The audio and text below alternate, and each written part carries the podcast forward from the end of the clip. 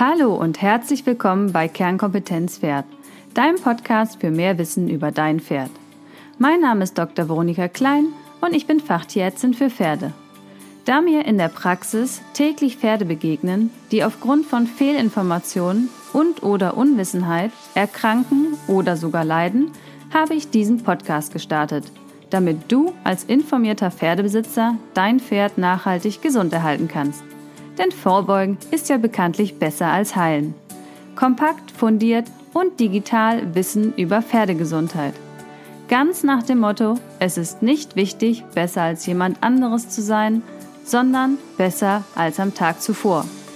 Und in diesem Fall für dein Pferd. Viel Spaß! Heute geht es weiter mit den Auflösungen zum Test Pferdemensch. Wo hilft dir das Wissen im Alltag mit deinem Pferd?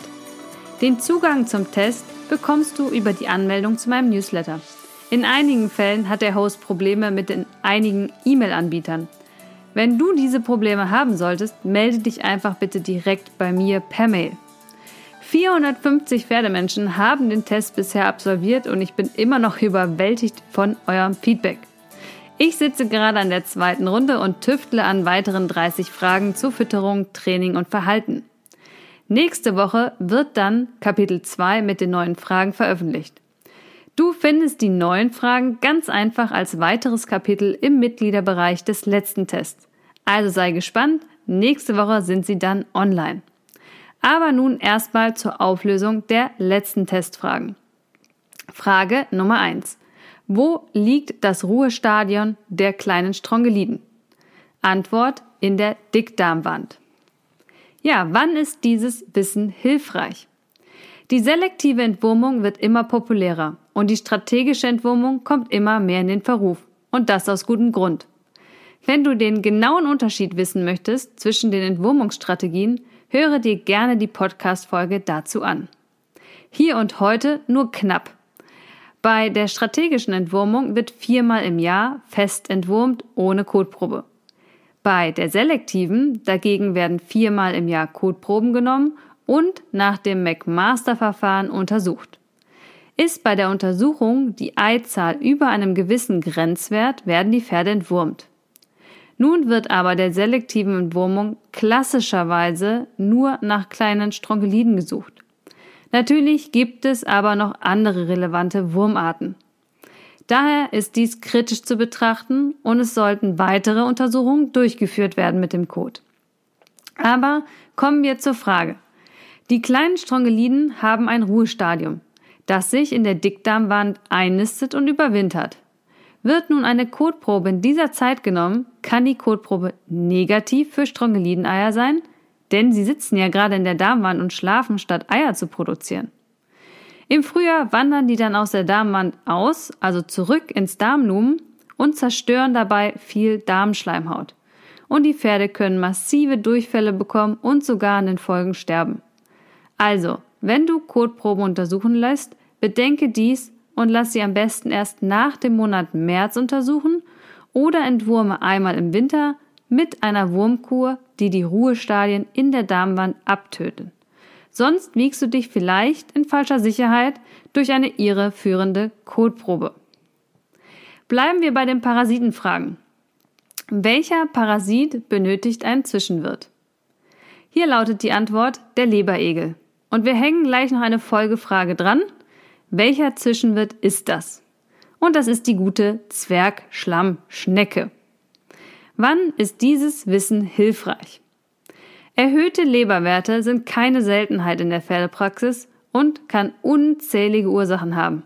Auch dazu gibt es übrigens eine ausführliche Podcast-Folge zu den Leberwerten. Ähm, und ja, häufig fällt der Verdacht dann auf Leberegel.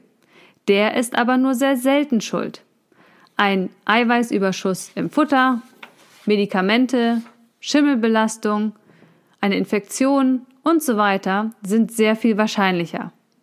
Wenn du nun weißt, dass der Leberegel einen Zwischenwirt benötigt, nämlich die Zwergschlammschnecke, ist dir klar, dass es in der Nähe eine Wasserstelle geben muss. Ansonsten ist ein Befall mit dem Leberegel sehr, sehr unwahrscheinlich, da der Zwischenwirt ja dann in deiner Gegend nicht vorkommt. Fahnde, fahnde daher dann intensiv nach anderen Ursachen, um deinem Pferd zu helfen. Eine Parasitenfrage nehmen wir noch. Wie ist der Bandwurm diagnostisch auffindbar? Ja, und die Antwort lautet hier, es geht einmal durch eine Speichelprobe oder durch eine drei Tage Kotprobe. Wann ist dieses Wissen hilfreich? Der Bandwurm hat übrigens auch einen Zwischenwirt und die zwar die Moosmilbe. Im letzten Sachkundelehrgang wurde die Moosschnecke neu entdeckt. Diese Neukreation hat uns zum Lachen gebracht und hat die Teilnehmer aufgrund dessen diese zwei Zwischenwirte wohl nicht mehr vergessen lassen. Ja, zurück zur Moosmilbe. Die Moosmilbe kommt eher bei feuchtem Wetter wie im Herbst vor und daher scheidet der Bandwurm auch periodisch Eier aus und nicht die ganze Zeit. Es ist also ein kluges Kerlchen. Im Sommer findet man daher eher keine Bandwürmer im Kot, was natürlich nicht heißt, dass sie nicht da sind. Bandwurmeier sind sehr schwer durch die Kotprobe zu finden, deswegen sollte man auch über mehrere Tage suchen oder Kot sammeln, was man bei den Strongeliden ja nicht tut. Findet man auch nur ein Ei bei einem Pferd, sollten alle Pferde entwurmt werden, und zwar mit einem speziellen Wirkstoff, Draußen nennen wir das dann die große Wurmkur. Es gibt inzwischen aber, wie gesagt, den Speichelprobentest. Der liegt so um die 30 Euro und den kannst du im Internet beziehen. Also, auch hier, eine normale Kotprobe kann ein falsch negatives Ergebnis bringen. Also macht es hier Sinn, den Speicheltest durchzuführen. Und du bist ja dann auf der sicheren Seite, ähm, was die Bandwürmer betrifft. Ja, dann wechseln wir, würde ich sagen, mal das Thema und suchen wir uns nochmal ein paar medizinische Fragen heraus aus dem Test. Und zwar, wie lange darf ein Druckverband angelegt werden? In der letzten Folge zum Test hatten wir über die Menge an Blutverlust gesprochen, der möglich ist bei einem Pferd, ohne dass es Symptome bekommt. Weißt du die Literanzahl noch? Und darauf aufbauend nun diese Frage.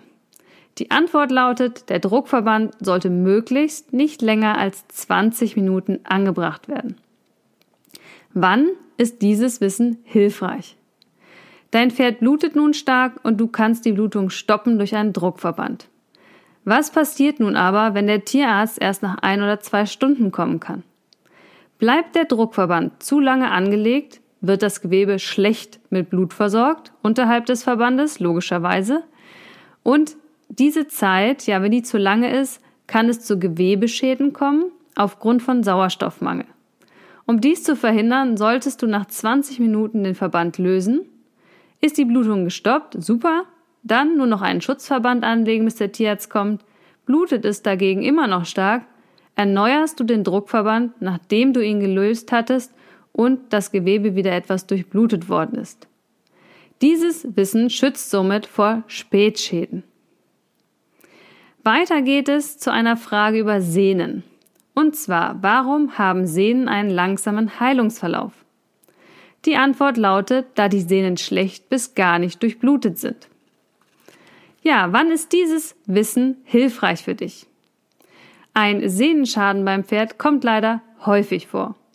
Und genauso häufig kommen leider auch die Rückfälle vor. Da das Bein äußerlich schon wieder ganz gut aussieht, das Pferd lahmfrei läuft und wir zu ungeduldig sind und wieder anfangen zu trainieren. Da die Sehnen so schlecht durchblutet werden, ist der Heilungsverlauf aber extrem langsam. Reparaturstoffe hinzutransportieren und Abfallprodukte wegzutransportieren ist deutlich aufwendiger als zum Beispiel in der super durchbluteten Muskulatur oder der Schleimhaut. Da heilt schließlich alles echt super. Hast du das Hintergrundwissen? bist du sicherlich bereit, etwas länger zu warten, auch wenn äußerlich alles schon gut aussieht und so dein Pferd vor einem Rückfall schützt. Und übrigens auch deine Nerven und dein Portemonnaie. Oder gibst du nicht auch lieber Geld für Equipment oder Fortbildung aus, statt für einen Tierarztbesuch? So, letzte Frage für heute aus dem Test Pferdemensch oder Mensch mit Pferd. Dafür steigen wir nochmal kurz in die Fütterung ein. Die Frage. Die Ernährung des Pferdes sollte es a. gleichbleibend sein, b. eine warme Mahlzeit beinhalten oder c. abwechslungsreich gestaltet sein. Die Antwort ist hier, die Ernährung des Pferdes sollte stets gleichbleibend sein. Wann hilft dir dieses Wissen? Die Verdauung des Pferdes wird im Blinddarm von der Darmflora, also von vielen kleinen Bakterien unterstützt. Und diese sind jeweils an das vorhandene Futter angepasst. Ein abrupter Futterwechsel, wie zum Beispiel Winterfütterung mit Heu, auf Sommerfütterung und saftige Wiesen, kann zu einer Störung der Darmflora führen, ähm, nämlich die Bakterien sterben ab und dann entstehen Gase und Toxine, ähm, Giftstoffe, und die können weitreichende Folgen haben, wie zum Beispiel einer schweren Kolik. Also Fütter im Alltag bitte keine Futterproben und wechsel auf keinen Fall jeden Monat den Futtersack, um Abwechslung reinzubringen. Denn dadurch kann dein Pferd ernsthaft erkranken und am Ende leidet dein Pferd und dich kostet es Nerven, Geld und Zeit. So, das war die zweite Rutsche der Lösung und dem Mehrwert für dich, wenn du dieses Wissen besitzt. Du hast den Test immer noch nicht durchgeführt? Dann aber los. Ein paar Fragen kannst du ja jetzt doppelt beantworten. Hast du Probleme mit der Anmeldung, wie gesagt, melde dich bitte bei mir. Ich gebe technisch mein Bestes, aber ich bin einfach kein IT-Spezialist. Und bei einigen E-Mail-Anbietern klappt es irgendwie nicht so reibungslos. Zusammen lösen wir dann aber gerne das Problem. Link zur Anmeldung findest du in den Show Notes. Und für alle, die den Test schon gemacht haben und sich noch mehr Fragen gewünscht haben zu Training, Fütterung und Verhalten, wie gesagt, gibt es Kapitel 2 nächste Woche. Ihr könnt euch einfach wieder in die alte Version einloggen und dort ist dann Kapitel 2 freigeschalten. Ich informiere dich im Newsletter, wenn es soweit ist. Ich wünsche euch noch eine schöne Woche und wer Freitagabend übrigens noch nichts vorhat, Schau doch bei meinem Webinar vorbei. Steigen, Bocken, Durchgehen, Schmerzen oder eine Erziehungsfrage. Hier klären wir, wie erkennt man Schmerzen beim Pferd durch Verhalten, körperliche Parameter und dem Schmerzgesicht. Ich würde mich freuen, wenn ich dich dort live begrüßen darf. Auch den Link findest du in den Show Notes.